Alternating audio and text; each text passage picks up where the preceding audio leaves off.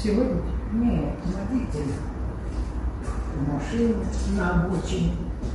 Вы знаете, делать сдачи, а я в сторону, где свалки были, там, да. Александр. Ну, как сколько свалки мешают. Он он принес камеру, микрофон, интервью.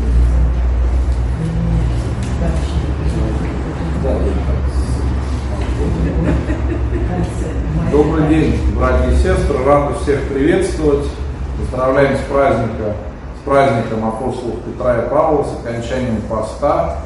Ну и сегодня мы снова с вами встречаемся в рамках миссионерского проекта «Миссия сегодня», где мы говорим на разные интересные темы. Сегодня поговорим о подвиге апостолов Петра и Павла. Мы сейчас в храме апостола Луки в городе Твери. И со мной отец Максим Мищенко. Вот сейчас нам расскажет о подвиге святых апостолов. Дорогие братья и сестры, э, приятно возобновить э, наши лекции миссионерские. Сегодня, учитывая, какой великий недавно десятый праздник, посвященный двум главным апостолам Петру и Павлу, также поздравляю вас с завершением поста Петрова. И опять же, очень интересно, что как раз мы возобновляем эти лекции миссионерские, как раз тематикой апостольства, как раз в храме, куда отца Антония недавно перевели, который как раз посвящен а, святому апостолу евангелисту Луки. Это очень важно, интересно. А вообще, почему надо специально изучать э, служение апостольства? Дело в том, что как бы непосредственно как служение, оно сейчас не существует. Оно прекратило свое существование в первом-втором веке. И, в принципе, для нас это будет интересным опытом, вот этот исторический экскурс, э, ведь мы э, в апостольское служение, ведь, как вы прекрасно знаете, в том же символе веры, да, церковь именуется Э, соборной, единой и апостольской. Это очень важно. И это часто задается вопрос, ну какая, можно было ее назвать какой-нибудь святоотеческой, да, существует же такое прилагательное, какой-нибудь такой христианской и так далее. Можно по-разному называть, но почему вот этот термин апостольской возникает? А потому что апостольство это особый знак, особое качество, особый символ передачи всех властных и духовных полномочий вот как раз ближайшим учеником от Господа. Откуда же произошло это служение? Ну, начнем мы издалека, как всегда, заглянем несколько в светские мирские э, миры. И вот э, откуда произошло вот этот термин, вот это служение апостольства? Дело в том, что, как вы прекрасно знаете, в христианской церкви много используется терминов, которые первоначально не носили религиозный духовный характер. Ну, допустим, был э, знаменитый э, мы знаем знаменитого писателя Достоевского, да, э, который, э, который хвалился, что придумал одно слово, да, э, и для него это был таким знаком гордости. А вот был такой святой отец, ну, он не совсем святой, но относится к учителям церкви, Тертулиан. И он ввел в оборот богословский, теологический более 200 различных терминов, которые впоследствии мы и сейчас пользуемся. Допустим, а, термин там субстанция, личность и все. Это вот мы обязаны а, этому отцу, который перевел из философии юриспруденции вот эти термины в рамки богословия. Так вот, то же самое происходило с термином апостольства. Первоначально это светский термин, который означал руководителя э, колонистов, руководителя морской экспедиции. Можно так сказать, такой морской термин. Э, и э, так, э, апостолос с греческого значит посланник. Вот он нес такую функцию руководителя колонистов в греческом древнем мире.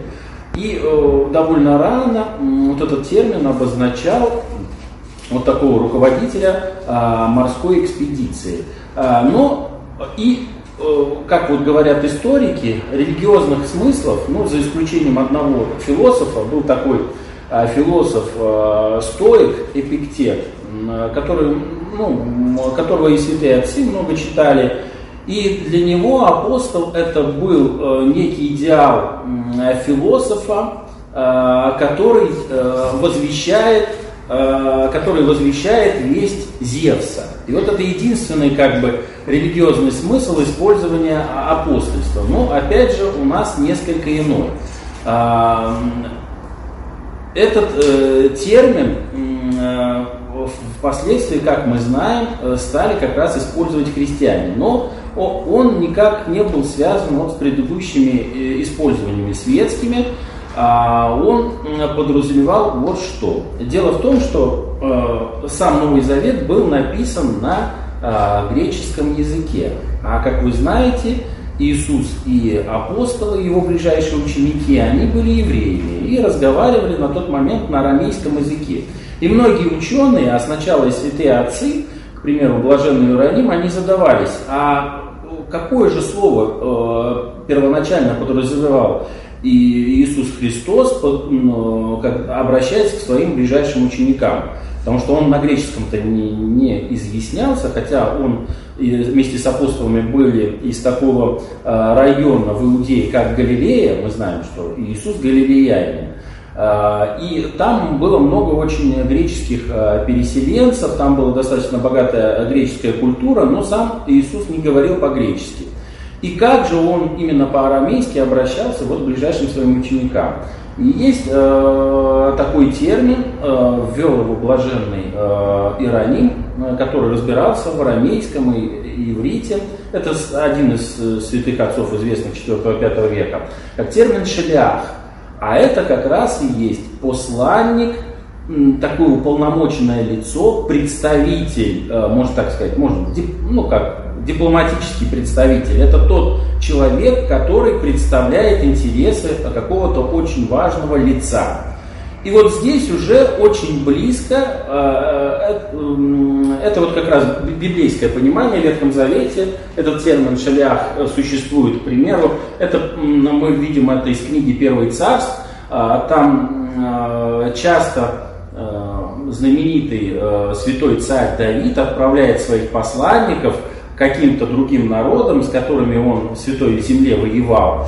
И вот э, есть такой случай, когда э, некий народ аммонитяне оскорбили его посланников, что стало поводом э, для последующей войны. То есть к посланнику необходимо относиться также уважительно э, и гостеприимно, как к самой вот этой очень важной личности, к примеру, царя Давида. Поэтому посланник – это некое лицо полномоченное, которое представляет интересы вот некой очень важной там, персоны, важной личности. И вот в этом смысле уже ветхозаветное понимание, оно все ближе и ближе подходит к нашему новозаветному пониманию апостолов, ближайших учеников и представителей э, Господа нашего Иисуса Христа. И вот э, главное понимание э, в чем заключается э, служение апостольства? Оно заключено э, в первых главах книги Деяний. Помните, мы такой э, был случай, когда э, Иуду предателя, он сам себя удавил, э, закончил жизнь самоубийством, когда предал Христа, э, заменяли его место среди 12 и выбрали так называемого апостола Матфия. И вот там такая интересная ремарка, что наконец-таки число апостолов восполнено, а апостольство необходимо как свидетельство о, во Христе, о воскресении Спасителя. Вот это самое важное. То есть понятно, что э, есть очень э, близкие э, э, значения этого слова в Ветхом Завете, что это представитель какой-то очень важной личности или организации. А тут мы видим, что это не просто апостолы, не просто представители Христа, а они очевидцы и свидетели смерти и воскресения нашего Господа. То есть тут уже мы видим, а, какое содержательное значение имеет термин апостол это не просто ближайший ученик, а также свидетель воскресения, свидетель э, спасительного действия Господа нашего Иисуса Христа. Вот это очень важно. Вот э, э, достаточно запомнить э, вот этот смысл, и тогда э, будет намного проще понимать э, всю историю и смысл служения апостольства.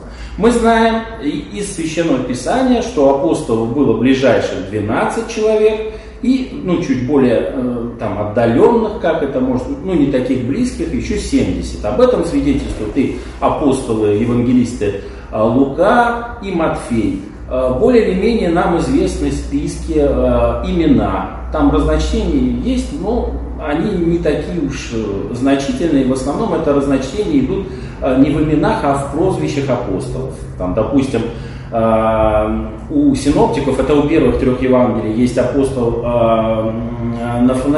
Варфоломей, а у апостола Иоанна это Нафанай.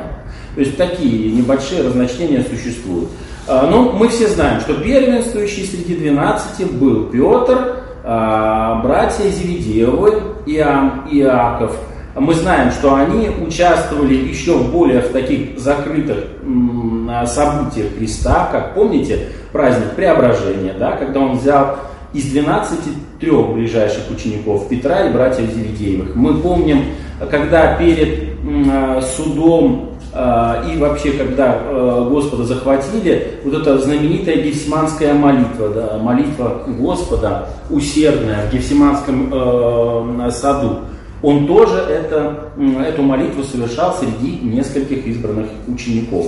То есть мы видим, что среди 12 еще выделялись какие-то особые первенствующие апостолы. Отсюда вот такое понимание в, в истории впоследствии первоверховных апостолов, где выделяется Петр как э, апостол среди язычников, и Павел, э, э, Петр как апостол среди иудеев, а Павел как апостол среди язычников. Откуда такое число 12? Ну, мы привыкли там 10, там 100 и так далее. А 12, ну, вы сами понимаете, что Священное Писание это особенная книга. Это не, не просто историческая книга, а это книга, э, это книги религиозного, такого морального характера, которая оперирует какими-то интересными всегда символами, указывающими на духовное измерение. Так вот, 12 это очень важная параллель, очень важная типология. Типология это соотнесение каких-то определенных событий Нового Завета с Ветхозаветной. И вот мы знаем, а, откуда 12 эм, популярно этот термин в Ветхом Завете. Это, естественно, 12 а, колен Израилевых.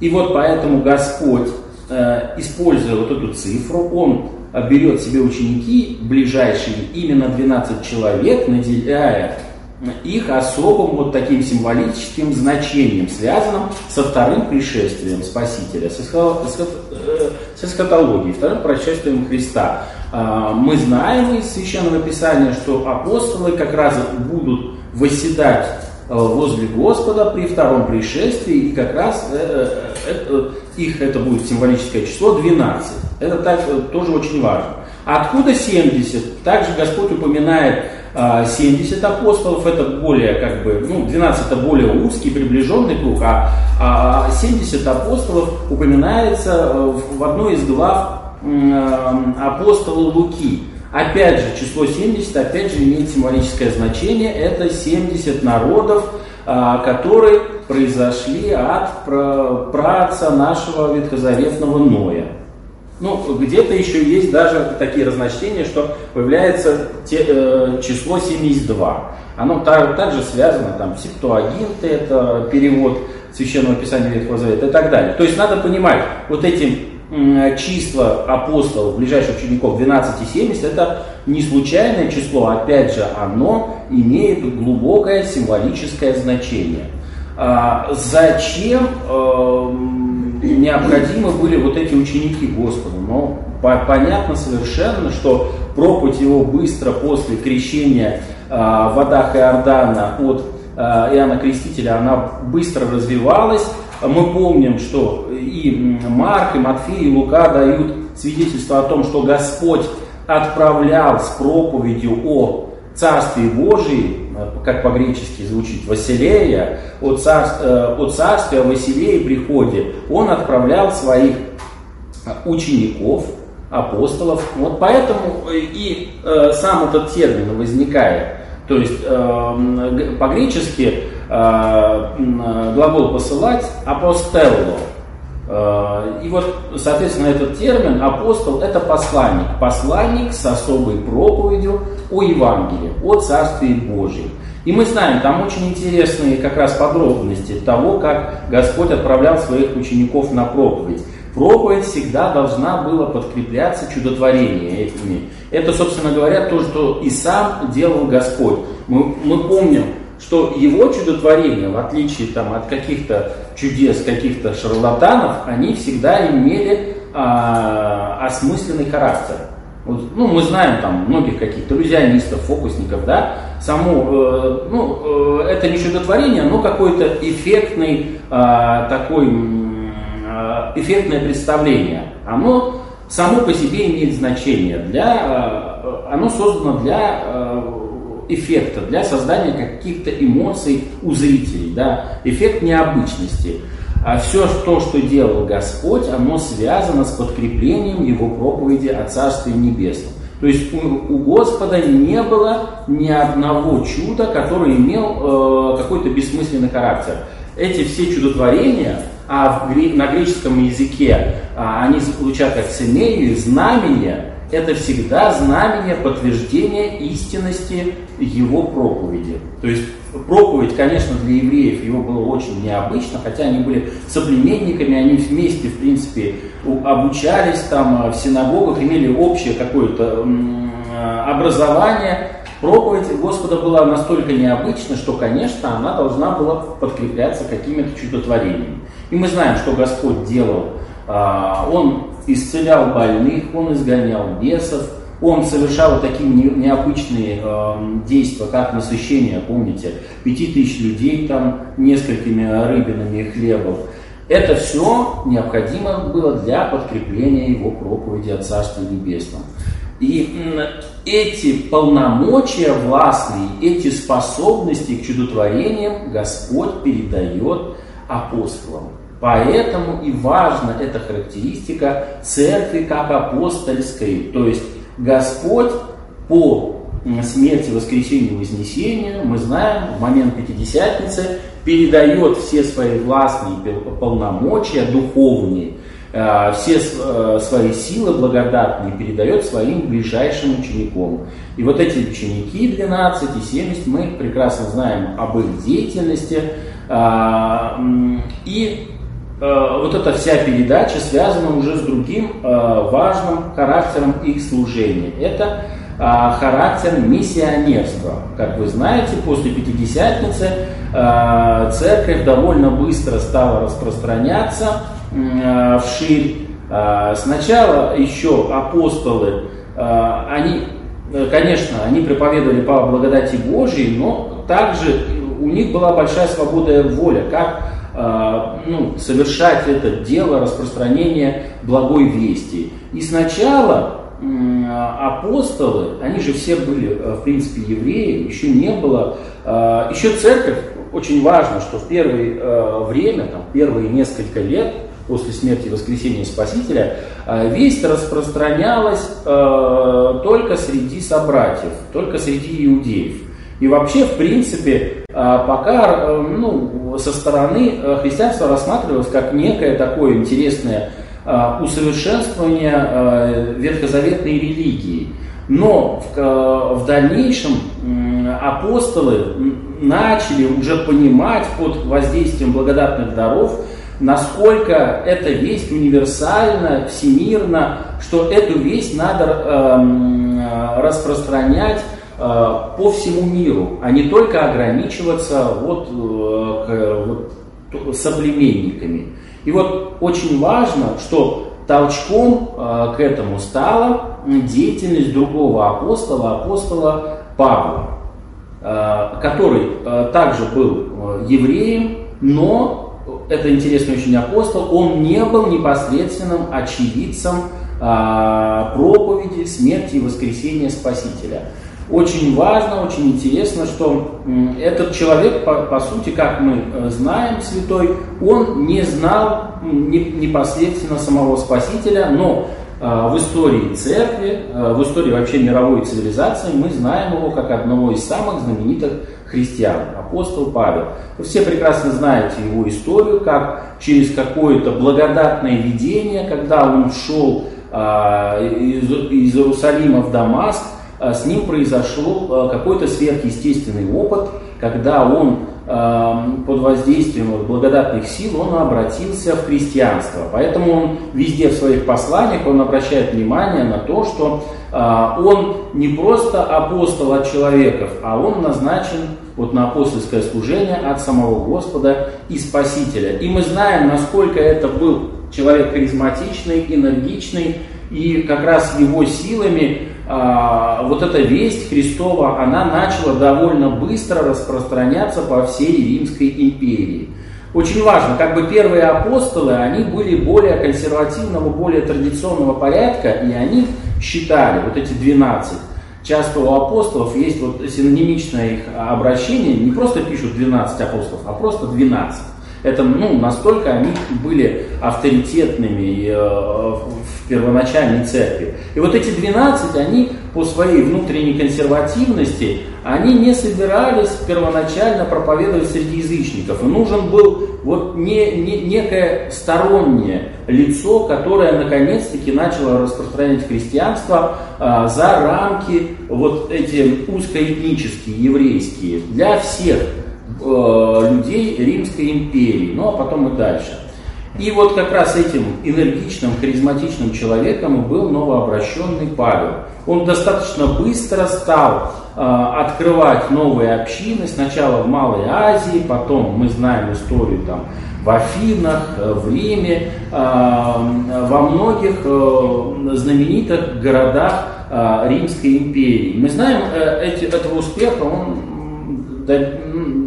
начал добиваться достаточно быстро.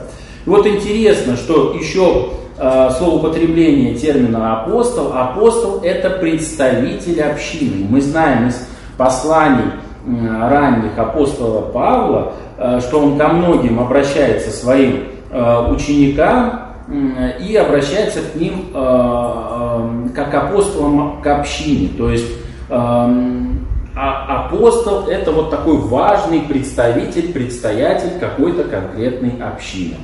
Э, и вот апостольское служение довольно быстро превратилось как служение миссионерское.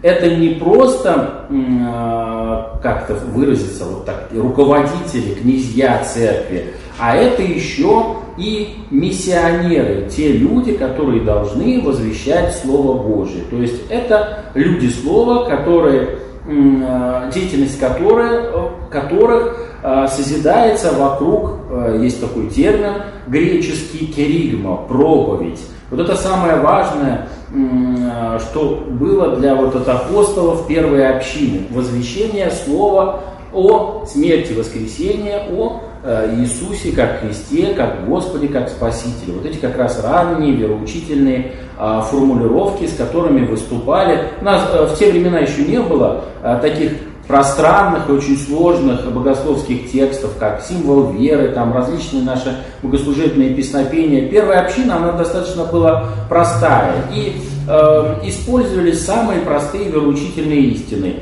Э, исповедовали Господа как Спасителя э, Иисуса Христа, как Спасителя, как Мессию, как Сына Человеческого, как Сына Божия.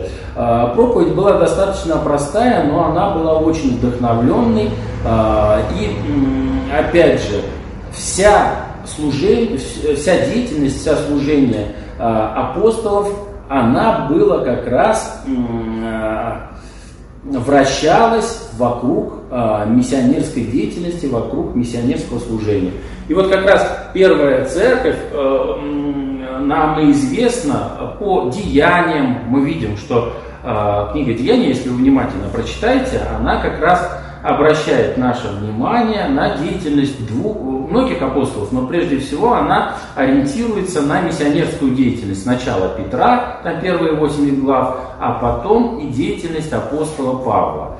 Э, в дальнейшем очень было много э, подобных книг написано. Мы знаем, что эти деяния, которые у нас в Священном Писании Нового Завета, они приписываются апостолу Луке.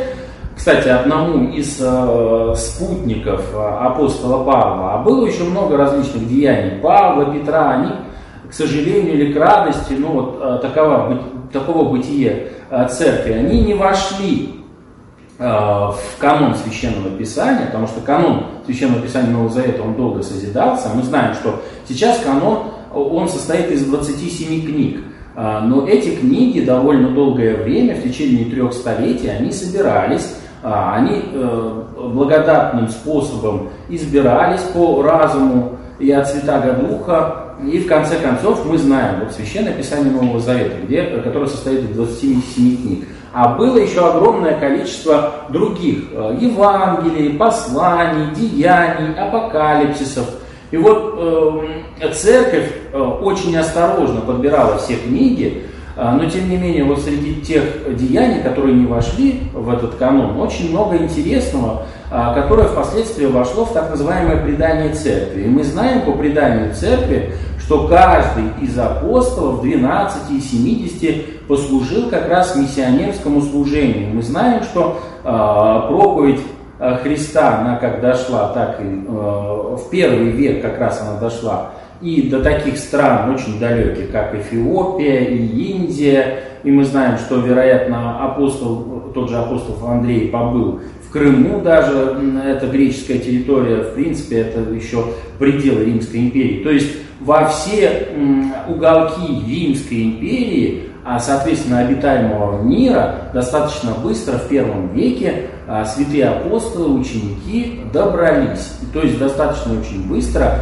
а, церковь э, стала, ну, как бы уже она претендовала на универсализм внутренне, а она уже стала по-настоящему универсальной религией.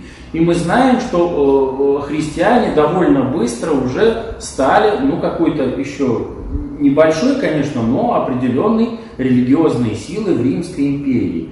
И мы знаем, э, вот мы как раз э, сегодня прославляли не только жизни э, этих святых первоверховных апостолов, но и их мученические смерти. И так получилось, что в принципе не близкие друг другу Петр и Павел, потому что они как бы занимались раз, разной деятельностью. Петр это представитель вот этих ближайших 12 это проповедник среди иудеев. Конечно, там очень важен был акцент на Ветхий Завет, на соблюдение закона, десятисловие. И Павел, который также э, э, еврей, э, но, но он акцент сделал на проповедь среди язычников. И э, у них все-таки, можно так сказать, методы проповеди, они несколько отличались. И они в этом смысле не были единомышленниками, но Э, их, э, хотя, естественно, оставались братьями, христианами, святыми и так далее, но их деятельность, она имела разный характер, разные векторы.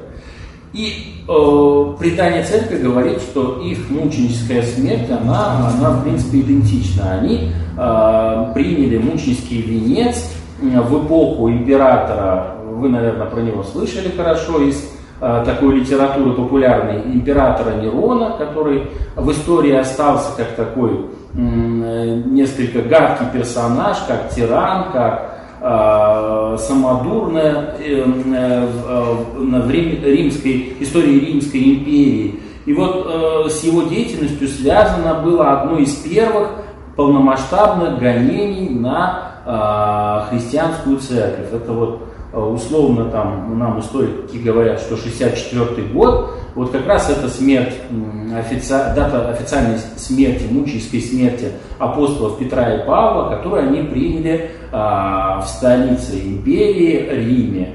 И произошло это в связи с тем, э, с деятельностью, это еще было не законодательные преследования христиан, о которых мы потом позже узнаем, а это было стихийное э, преследование христиан, э, потому что произошли большие пожары в Риме, как народная молва говорит, как раз пожары были связаны как раз с деятельностью Нерона, который всю ответственность переложил на христиан ранних, и поэтому они преследовались. И вот по, в силу вот этой э, стихийного преследования как раз и пострадали, мученически погибли э, Петр и Павел, дорогие братья и сестры. Вот, собственно говоря, мы сегодня э, это отмечали не только жизни и миссионерский подвиг э, первоверховных апостолов, но и их мученическую э, смерть. Надо тут еще очень интересную ремарку сделать, что в принципе а, в апостольстве, а, почему еще это важно служение? В апостольстве заключены вообще, в принципе, все подвиги а, христианства. Мы знаем, да, разнообразные чины святости существуют, да, мы слышали там, существуют те же равноапостольные, мученики, преподобные есть, святители, благоверные князья, там вот как раз к нам пришли мощи Александра Невского. Так вот, очень интересно, что в апостольстве, хотя это как бы отдельный чин святости, заключены, в принципе, все христианские служения. Они, в принципе, первые святители. Почему? Потому что в первое время еще не было никаких епископов, пресвитеров. Они были предстоятелями и руководителями церкви. Да? То есть это первые святители. Это первые богословы. То есть на чем основывается вся наша богословская деятельность? Э, это на Священном Писании. Авторами Священного Писания, книг, посланий, Евангелий были апостолы, либо их ученики. Это также и мученики, потому что большая часть апостолов, как мы знаем из Священного Писания, из предания церковного, они все приняли а, мученическую смерть. Мы знаем, допустим, про а, такой термин, как Андреевский крест, да, святой первозванный Андрей принял э, крест, вот э, крестную смерть на кресте в форме э, буквы Х, да.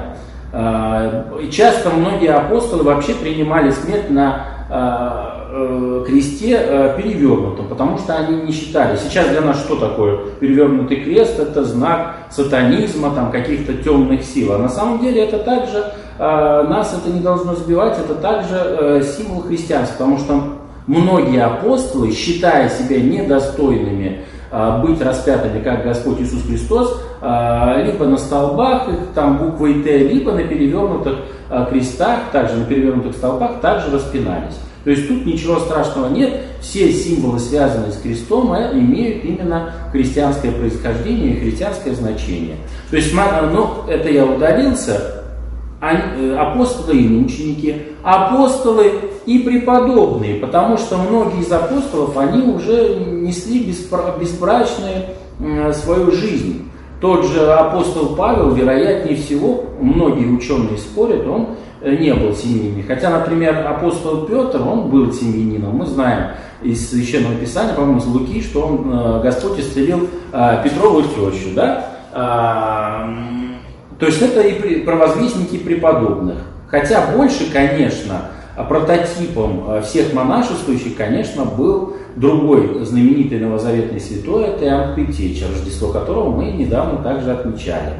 То есть и святители, и мученики, и преподобные, и богословы, и прочее, прочее, все эти служения фактически были заложены а, в первоапостольское служение. Вот это важно. Поэтому это служение первенственное, поэтому э, церковь богослужебно их почитает особым образом, э, не просто потому, что они были свидетелями самой деятельности Христа, а потому что они получили все полномочия духовные и воплотили все христианские служения в своей жизни.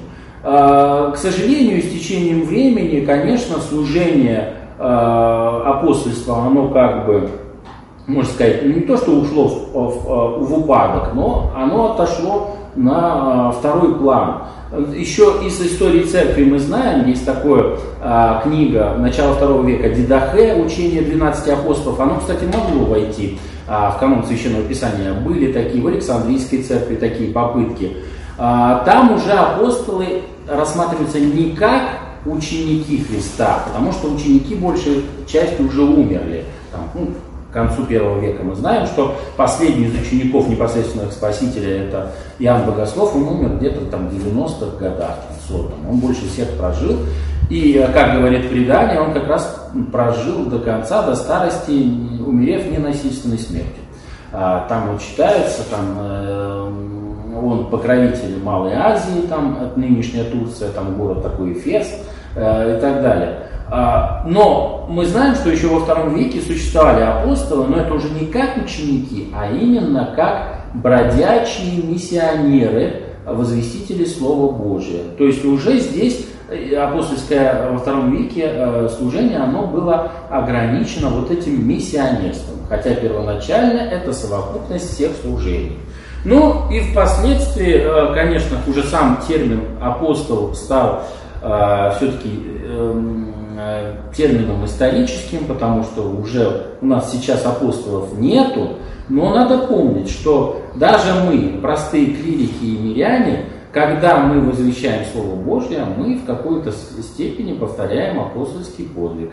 Конечно, в наименьшей совершенно, но возвещая Слово Божие, миссионерствуя, а, привлекая кого, опять же, только добровольно. Мы помним из истории, что апостолы никогда насильно не приводили к кресту. Это всегда была Э, добровольная, э, сознательная проповедь, э, чтобы люди обращали на весь креста именно добровольно и сознательно. Никогда это не было насильственно. Вот когда мы так, так же себя ведем, пытаемся обращать ко Христу остальных людей, мы в, в каком-то, ну, в малой степени мы повторяем апостольский подвиг. Поэтому миссионерство это в некотором смысле это перерождение древнего апостольского духа. В таком смысле. Ну, так, если есть вопросы, давай, можем задавать. И, да, да. Я хотела спросить, да. да, вот они же служили в одно время, проповедовали. Петр ну, и Павел, да? Э, да, Павел да. Ну вот они были совершенно, как знаете, разные есть типажи личностей. Плюс у них разные были задачи. Смотрите, у них многие ученые светские. Да, да. Павел же ничего же не знал о жизни Христа, он же не Христа, да, он же да. не ходил с ним, да, да. видеть не видел его. Да. Как он проповедовал? Или его учили через какие-то книги, или Дух Божий говорил? Смотрите, это все происходило, да, конечно же, был период обучения, это древний патриархат, древний город Антиохия. Но вот Павел, он как-то воспринял э, не только через обучение, но через какую-то свою вот духовную какой-то, через какой-то мистический опыт. Я же говорю, э, Павел во многих местах в своих посланиях, он говорит, что он поставлен апостолом не людьми, а самим Спасителем. То есть у него был какой-то мистический опыт. И он несколько раз это повторяет, по-моему, есть в послании Галатам и так далее. Потому что я так думаю, раз он это говорит, значит, как и у вас, возникали сомнения, а, а, а откуда, откуда, откуда вы это все берете, да, от какого авторитета? Естественно, а, все сведения о Спасителе а, брались еще во времена Павла. Надо понимать, что самые ранние памятники Священного Писания это как раз послание Павла. Евангелия, они созданы позднее. Он написал свое послание в конце 40-х, 50-х годах, а Евангелия они сформировались позже. Но предания какие-то устные об Иисусе Христе, конечно, они сразу начали, а, а, они присутствовали, они э, фигурировали. Естественно, какие-то вещи о Спасителе, первоначальные предания Павел знал. Но вот интересно, если вы возьмете э, послание все его, там про жизнь Христа вообще очень мало. Там упоминается, упоминается в 1 Коринфяна установительные слова о Евхаристии, Э, много говорится о смерти и воскресении. То есть уже весть Христа Павел уже богословски обрабатывал. Для него не особо важно было там э, какие-то э, о рождении какие-то характеристики, там, о его какой-то жизни. А важен был вот этот спасительный подвиг смерти и воскресения для Павла. Он это все так воспринимал. И если мы увидим, для него а, послания, они имеют чаще всего такой практический смысл. Возьмите, вот лучше всего знакомиться, если вы хотите Священное Писание, вот как э, спрашивают, чем лучше знакомиться с Евангелием? Естественно, надо брать Марка, потому что это самое ну, оно богословски не самое простое, но с точки зрения изложения, ну, стилистически, оно проще его понять, потому что берем Матфея, и там сразу родословие, сразу спать хочется, да? А Марк там сразу уже по сути, по делу идет, оно более практично. А также и у апостола Павла многие послания, они имеют такой конкретный практический характер. Ему община обращалась с какими-то проблемами, а проблемы в общинах сразу начались, как начали открываться, они, христиане, они сразу начали ругаться, там, спорить и так далее. И Павел решал их вопросы. И там очень огромное количество отдельных советов. Вот первое, к чему лучше обращаться, вот апостола Павла, это не брать там знаменитое там, послание к римлянам, оно очень глубокое, богословское, а брать к Коринфянам первое. Там все по делу, там различные какие-то отражены дисциплинарного этического характера вопросы. То есть, и, а возьмем его что-то посложнее, это римлянам, галатам, там, ну, неизвестно, как принадлежат, там, эфесянам и так далее. Там уже чистое богословие. И там практически про исторический образ Христа ничего не говорится. Там только смерть и воскресение, и он уже дальше говорит о значении церкви и так далее в духовном смысле, что означал подвиг Христа. То есть у него другая позиция была. И он уже конкретно проповедовал язычникам. А у, у Петра э, совершенно иной мотив. У него мотив, он, мы знаем из э, Евангелия от Матфея, что он э, камень, как обращался к нему Христос, да, на котором созидает. Это не только он, но и исповедание Иисуса как Христа. А, это камень, фундамент церкви. А, Петр воспринимался как вот а, такой предстоятель, руководитель церкви, но именно и иерусалимской, еще палестинской, то есть для своих собратьев евреев. У них проповедь совершенно была иная. Она была настроена на то, чтобы доказать евреям, что, как это написано в Евангелии от Матфея, что он пришел не отвергнуть закон, а исполнить его. То есть у них были задачи разные. И поэтому в этом смысле они как типажи отличались. Кто такой был Петр по социальному происхождению? Это был рыбак. А все это были галилейские рыбаки, очень простые люди. Они не были не знакомы ни с греческим, ни с римским языком, а, ни с латынью.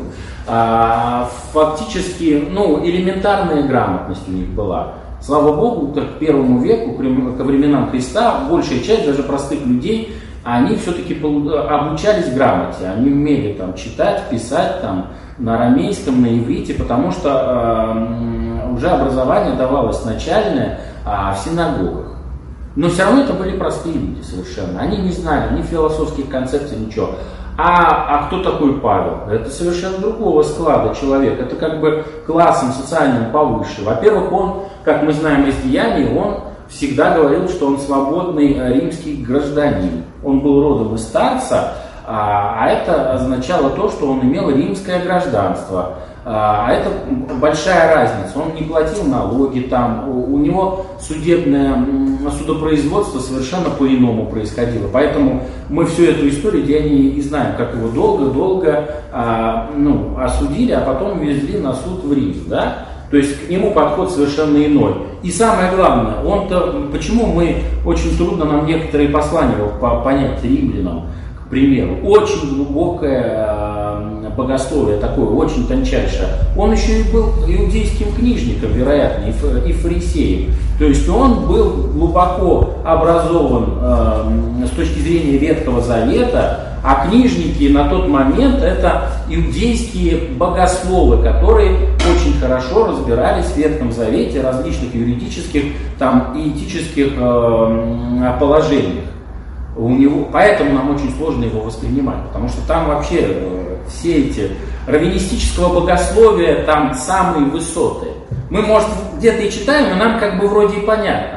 На самом деле мы мало чего понимаем, потому что у нас и переводы не такие уж буквальные и так далее.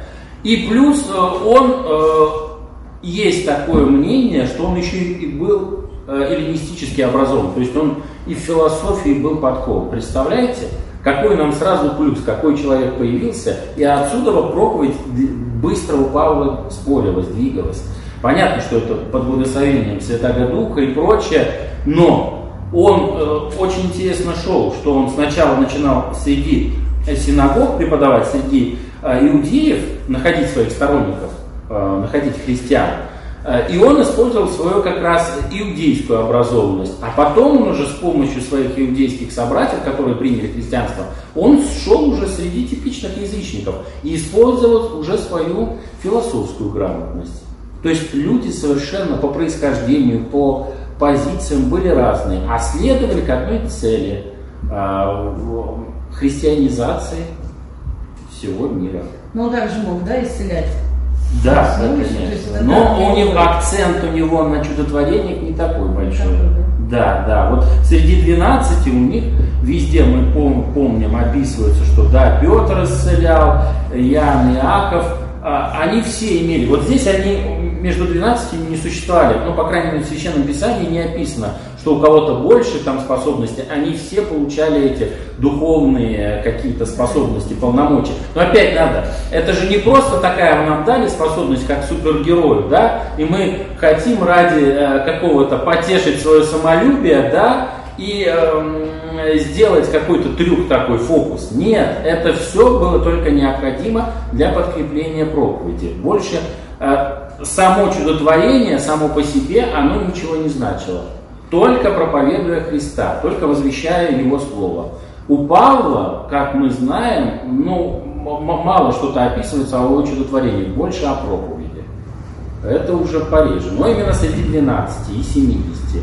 Э, Господь как раз и предписывает, что самое интересное, что часто эта способность, э, Господь делает такие ограничения, она может умолиться, какая-то проповедническая или какая-то сверхъестественная, если э, мы знаем, какие Господь указания дает у Луки, не оставаться на одном и том же месте, да, не брать плату, вот это очень важно. Тогда уходят эти благодатные способности. То есть тогда человек может обмерщаться.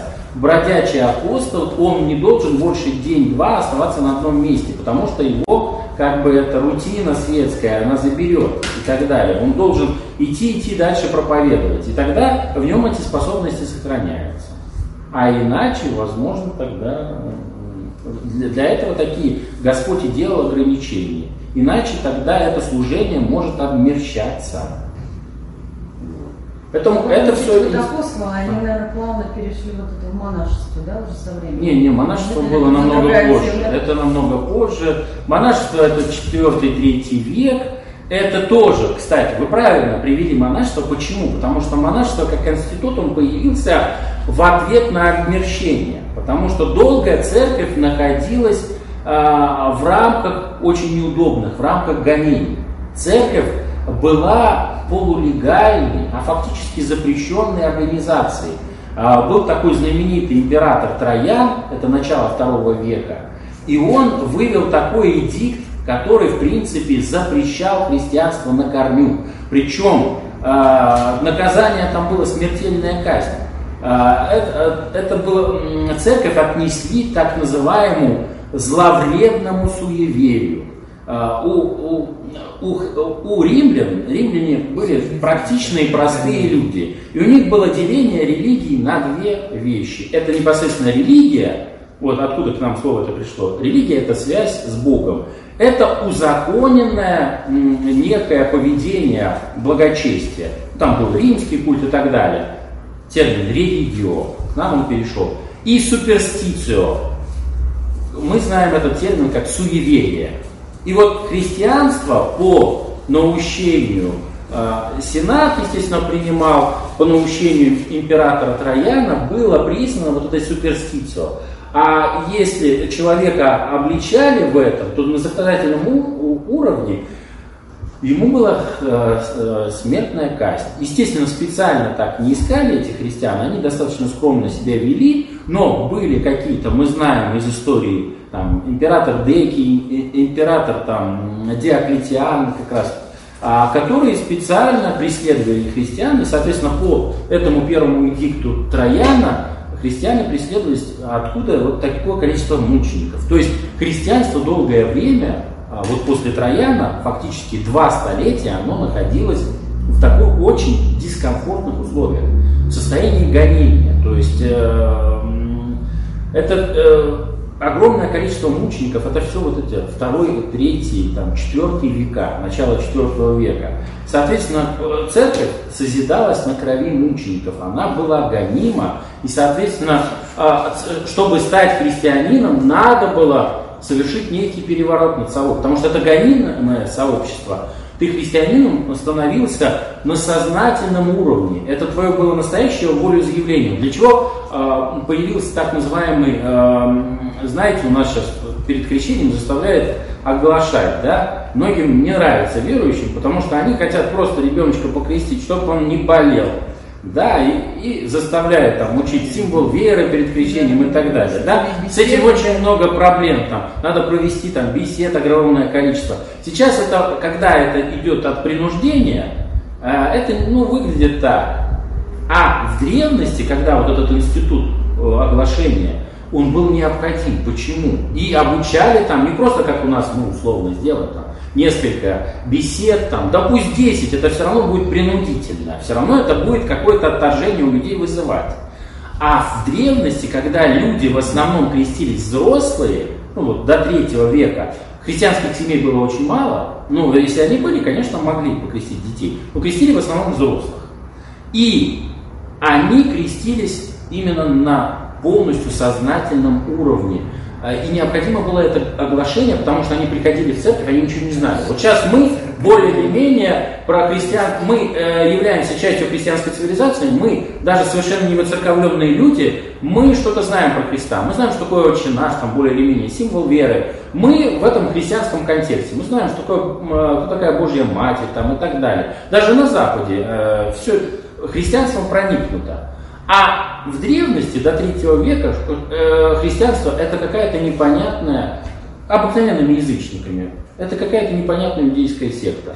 Но вот если ты захотел креститься, стать частью христианин, частью Христовой Церкви, надо было, конечно, пройти вот этот этап долгий обучения. Надо было понять, во что мы верим, э, как себя ведут э, христиане. Христиан же в древности обвиняли во всяких грехах совершенно огульно, непонятно, но тем не менее, надо было знать о, об этике. Необходим тогда и был крестный отец. Почему? Он должен был перед общиной поручиться за вот этого нового христианина, что это не просто какое-то языческие происки и издевательства, а это настоящий посыл, позыв души стать христианином. И вот перед общиной этот крестный отец, поручитель, должен был э, поручиться за этого нового крещающего, чтобы его отправили обучаться там и тому подобное. Великий пост откуда пришел? Вот эти оглашенные в этот период должны были каяться и поститься. Не сами верные, а первоначально оглашенные и так далее. И вот это был подход, понимаете, люди приходили в церковь сознательно и долго как бы в себе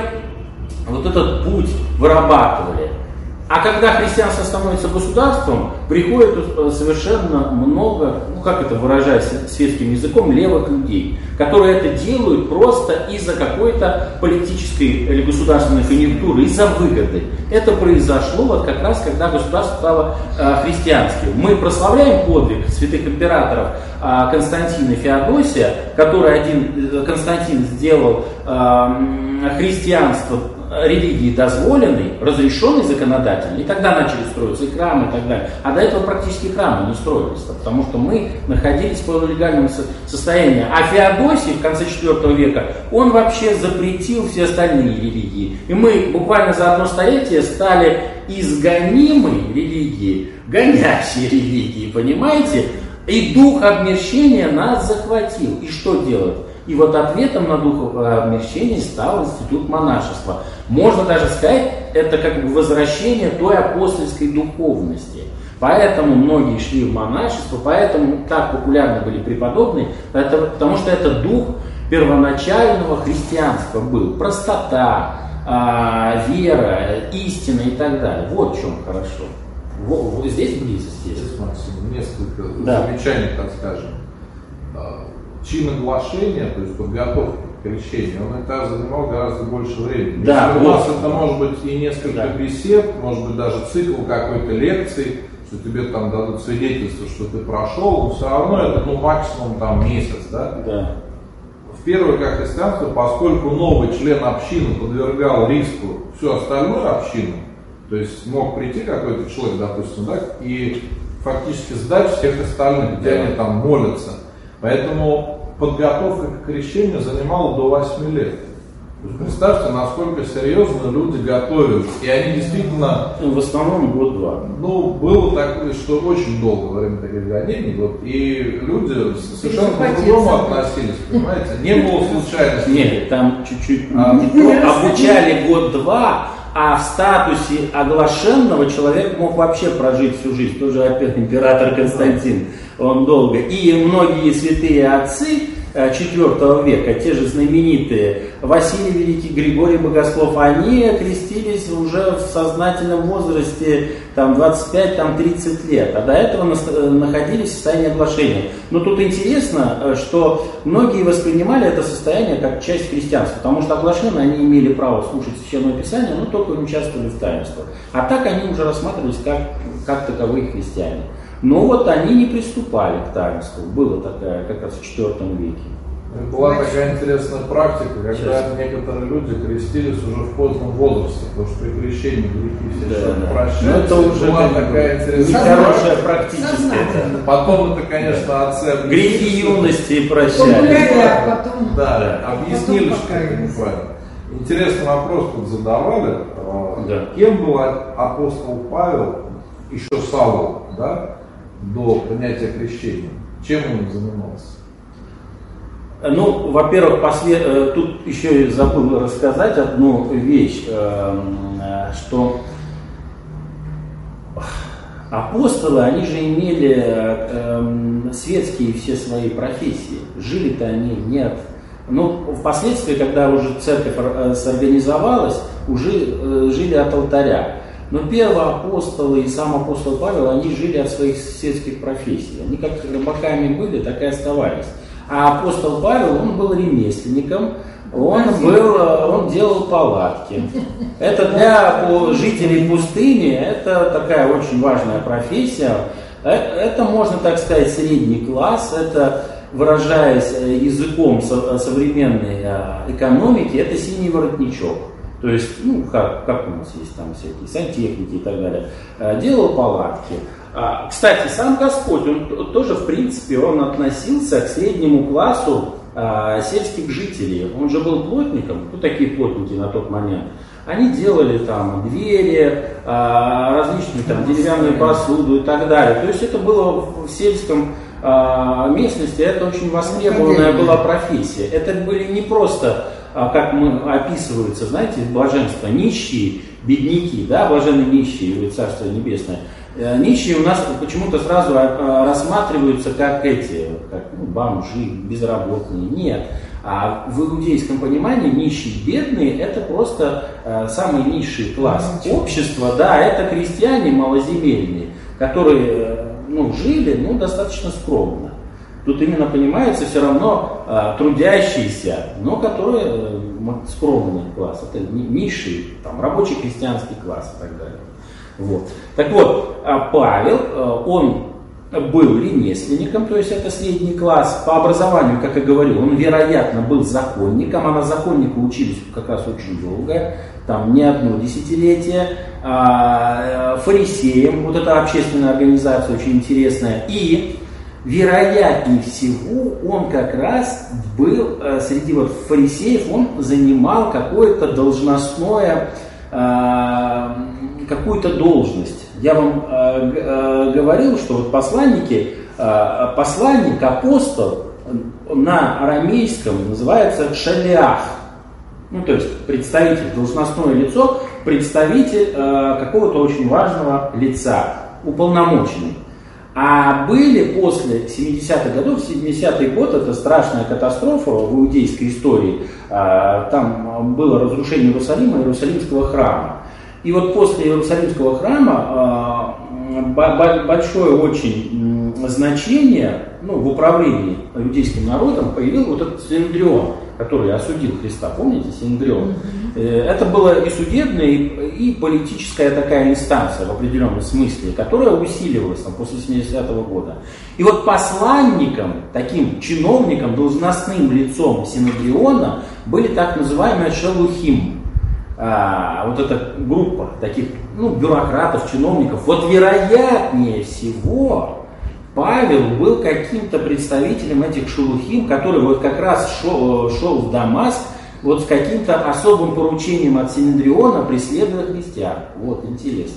То есть он, вероятно, опять же, мы это все можем только домысливать, потому что обрывочные все исторические, но вероятно он имел а, вот к этой, к управляющей элите, как какой-то помощник э, еврейской, какое-то отношение, который, э, который преследовал уже христиан достаточно рано. То есть конфронтация достаточно рано а, появилась между а, христианами и иудеями. Хотя, ну, сильное такое противоборство, оно началось только после 70-х, потому что первые христиане, они храм посещали, и синагоги, не, не, не только собирались отдельно вместе, но это до 70-го года.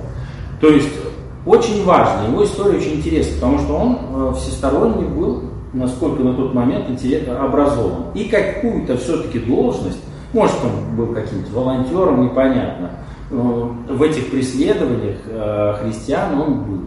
Именно вот как послание. Ну, понимаете, он сначала был иудейским посланником, потом стал христианским посланником, э, апостолом. Вот интересно. Преследуя, потом он стал возвещать Христа.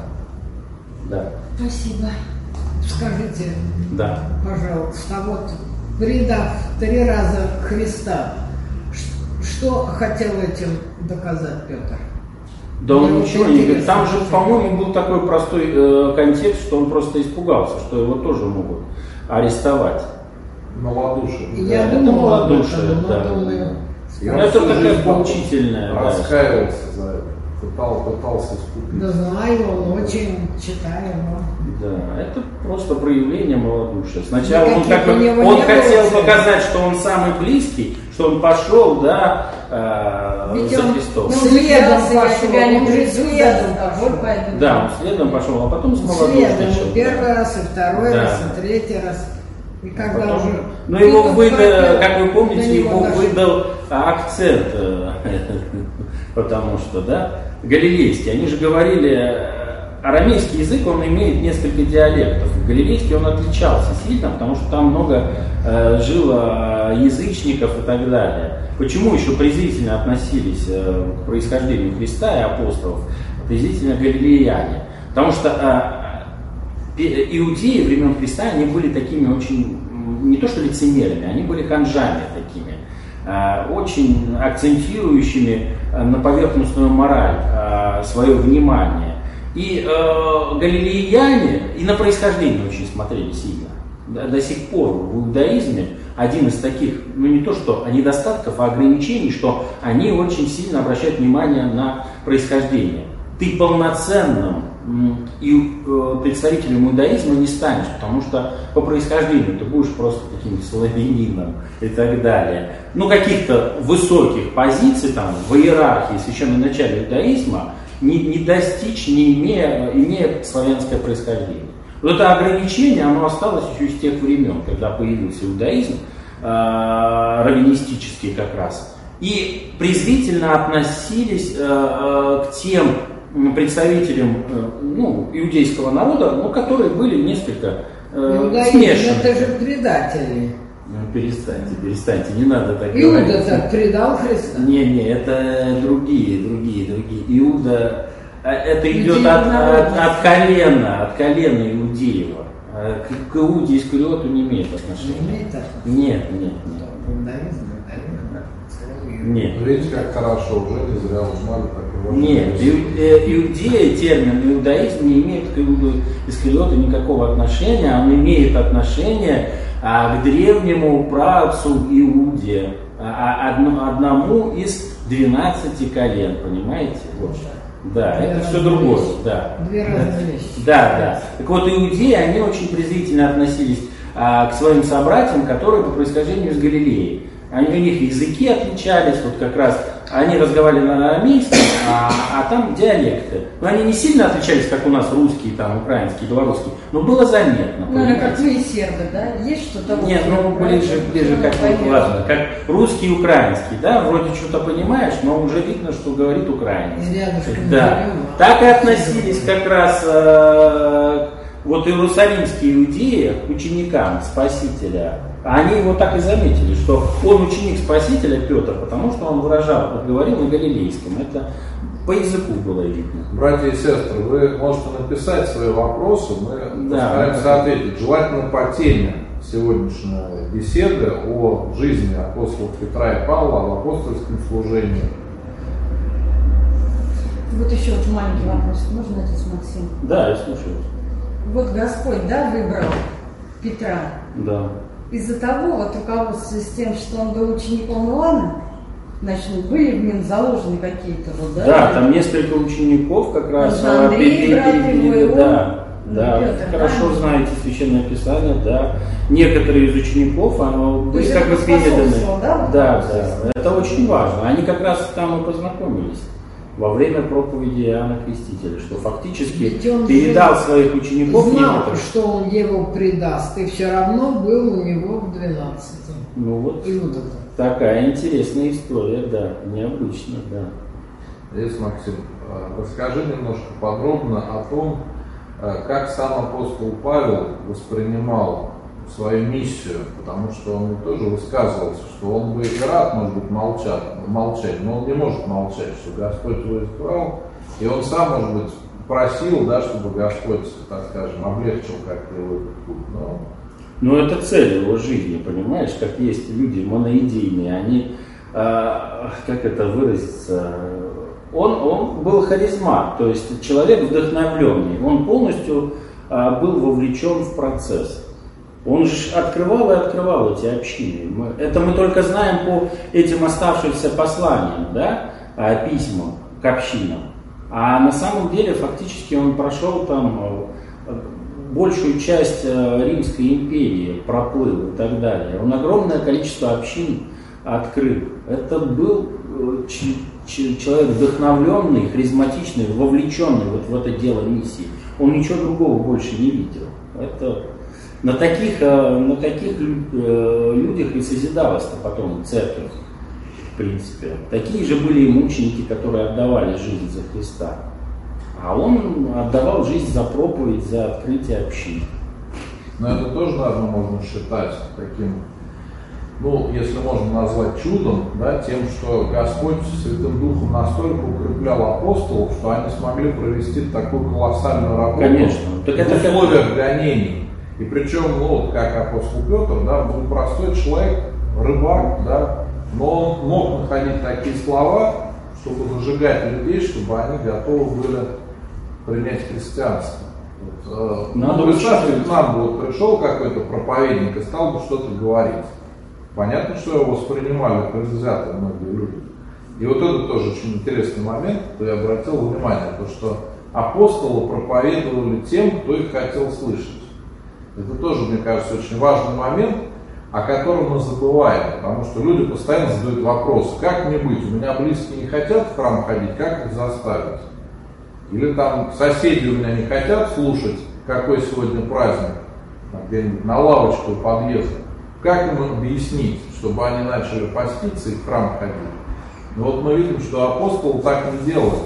Они говорили тогда, когда люди готовы были слушать. И Поэтому у них была такая эффективная, если можно так выразиться, проповедь.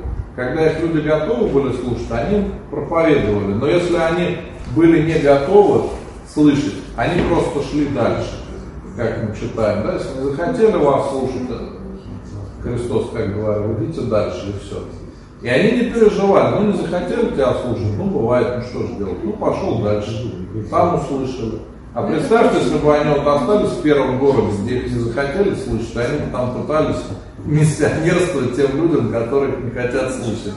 Так даже миссия, миссия. Нет, просто сам принцип, что в этом случае миссия бы остановилась. То есть они бы тратили силы на тех людей, которых слышать не хотят. И результата не было. Там можно и в уныние впасть, как проповедуешь, а результата нет. А они по-другому делали. Не хочешь слушать? Ничего страшного, они шли дальше. И именно поэтому у них э, настолько эффективно было. И ведь Христос тоже использовал принцип своей проповеди, когда он просто уходил. Если ему говорили там уходить, да, он не заставлял людей, он шел дальше. Вот мы иногда от этого принципа отходим, когда пытаемся людей силой привести в церковь. Ну, так все интересно. Спасибо, отец Максим. Да, Захватывающе все было, да. Да, вот спрашивают Подчеркнули, да. про, э, про апостола Петра, э, про его проповеди жизни, как он погиб. Ну, о жизни мы сегодня уже говорили достаточно. Смотрите, то, что мы знаем о проповеди Петра, это первые главы э, э, Деяний.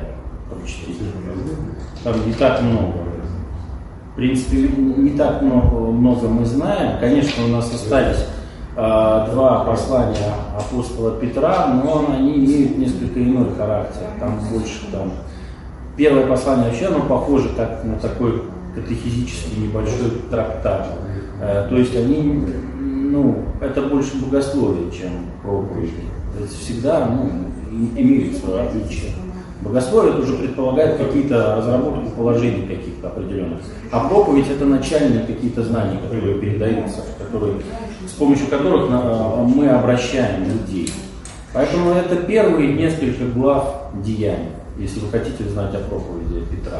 Там это будет перемешано и с проповедью э, первомученика Стефана, шестая глава, ну, найдете. Больше там, конечно, описана проповедь и подход Павла в деяниях. А так мы можем только ну, как-то м, ну, гипотетически говорить, потому что мы мало об этом знаем. Ну, о специфике какой-то проповеди. Как погибли апостолы? Я говорю, в 64 году, это вот историческое предание церковное, мученические от э, в, при- э, в правлении императора Нерона. Но есть же еще такая, такое мнение, что они в разные годы погибли. Ну там это да. В один день, но может быть с какой-то разницей. То есть сейчас тяжело уже точно. Там четко нет, да. Тем более, представьте, если были гонения, то там не было времени, люди записывать, кто когда пострадал. Но интересно, что вот, ну, часто люди спрашивают, зачем мученики шли на такой подвиг, могли бы как-то выжить, может быть, да? Но когда другие люди видели подвиг мученичества, то они сами готовы были креститься. То есть насколько это людей поражало, поведение мучеников, что они не Да, боялись. это подкрепляет. Это, это удивительно, что вот благодаря, э, можно сказать, жертве мучеников, это были десятки тысяч людей, в церковь пришло еще больше христиан. То есть их пытались уничтожить, а это приводило еще больше людей в церковь. Ну, ну, ну, за счет таких людей, вдохновленных, вовлеченных в дело, а, в Слово Божие, а, конечно, церковь не просто умоляется, а развивается, увеличивается. Ну, больше, вижу, вопросов нету, мои дорогие. Наверное, будем прощаться. Поблагодарим отца Максима. Помоги, Господи. Интересное общение, видел в комментариях, многие люди вот благодарили, спрашивали, сохранится эфир. Да, эфир сохранится, можно будет посмотреть и поделиться. Ждем вас еще. Хорошо, Ну, зайдем. и, Ну, э, предлагайте темы. Поздравим всех Да. еще раз, братья и сестры, с праздником апостолов Петра и Павла. Кто носит имена этих святых, с Днем Ангела, конечно. Вот. Ну и вы можете предлагать на будущее какие-то темы для обсуждения, которые мы потом можем осветить. Потому что иногда есть темы, которые всех волнуют. И есть темы, может быть, очень интересные, но не настолько, так скажем, важные для всех. Поэтому э, будем смотреть, э, что интересно самим, самим людям, э, зрителям. Но мне кажется, что вот э, сегодня, посмотрев на подвиг апостолов Петра и Павла, надеюсь, что у кого-то появится желание почитать деяния апостолов и послания апостольские, потому что мы очень часто слышим о том, что во время поста важно прочитать все Евангелие. Многие люди так и делают. Но некоторые не читают и э, послания, и деяния апостолов, а там очень много интересного. Даже если мы начнем читать, то мы узнаем много и по-другому посмотрим на то, как церковь жила после воскресения Спасителя. То есть Христос воскрес, а что потом было? Вот там мы можем узнать об этом. Всем желаю Божьей помощи, ангелов хранителя, всех один Господи. А вы можете подготовить мне вот интересно?